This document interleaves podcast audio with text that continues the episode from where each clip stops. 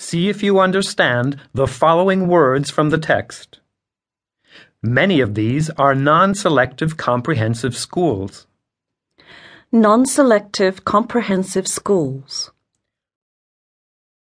Are non-selective comprehensive schools schools that select their pupils on the basis of their ability or schools that everyone can attend? Schools that everyone can attend. Best known of the independent schools are the public schools. Public schools. Are public schools schools where you don't have to pay fees or traditional private secondary schools where fees have to be paid? Traditional private secondary schools where fees have to be paid.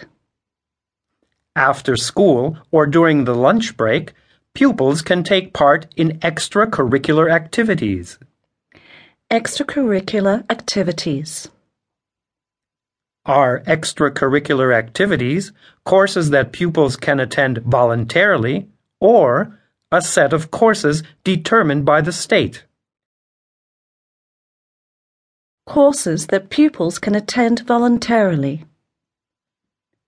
Pupils might take A levels in two or three subjects which are related to their intended degree course.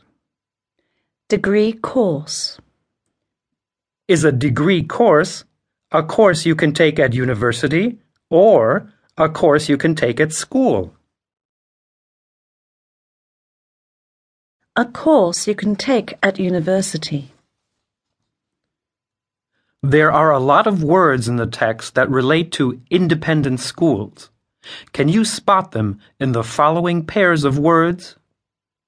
To pay tuition fees or to drop a subject. To pay tuition fees. Public school or state secondary school. Public school. To concentrate on something or reputation. Reputation. Find a synonym from the text for each of the following words. Another word or expression for to go to school is To attend school. Another word or expression for to finance something is